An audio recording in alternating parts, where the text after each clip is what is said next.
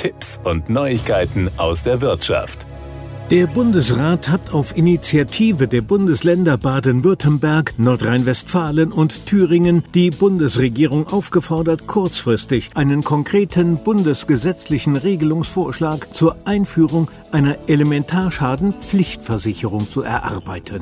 Noch Ende vergangenen Jahres hatte Bundesjustizminister Marco Buschmann einer solchen Pflichtversicherung eine klare Absage erteilt. Der Bund der Versicherten BDV begrüßt, dass das Thema mit der Entschließung des Bundesrats aktuell bleibt. Anders als in den 20 Jahren zuvor verliert sich die Debatte nicht mehr im Nirvana rechtlicher Bedenken, das ist gut. Ernüchternd ist, wie Bund und Länder die Verantwortung hin und her schieben, ohne voranzukommen. Die Bundesländer, die von der Notwendigkeit einer verbindlichen Lösung überzeugt sind, sollten jetzt konkret werden und eigenständig loslegen, sagt man beim BDV. Möglich wäre das mit dem Lösungsvorschlag, den der Bund der Versicherten bereits im März 2022 gemacht hat. Dieser sieht ein kollektives Pflichtsystem vor, das die Bundesländer zusammen mit der Versicherungswirtschaft als Poollösung bereitstellen und durch einen Zuschlag auf die Grundsteuer finanzieren. Immobilieneigentümerinnen und Eigentümer, die eine private Elementarschadenversicherung besitzen, würden von dem Pflichtsystem und dem Zuschlag befreit. In einem ausführlichen Bericht der Bundesregierung an die Bundesländer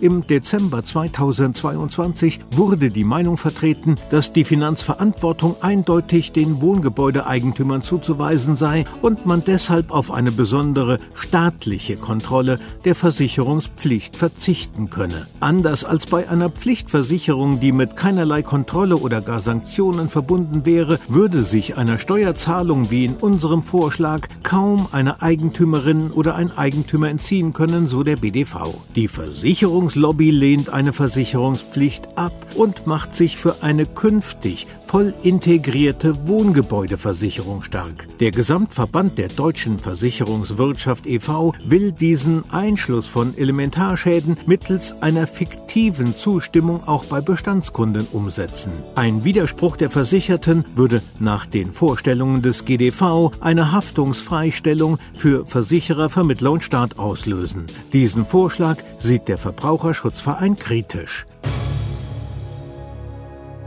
Das waren Tipps und Neuigkeiten aus der Wirtschaft.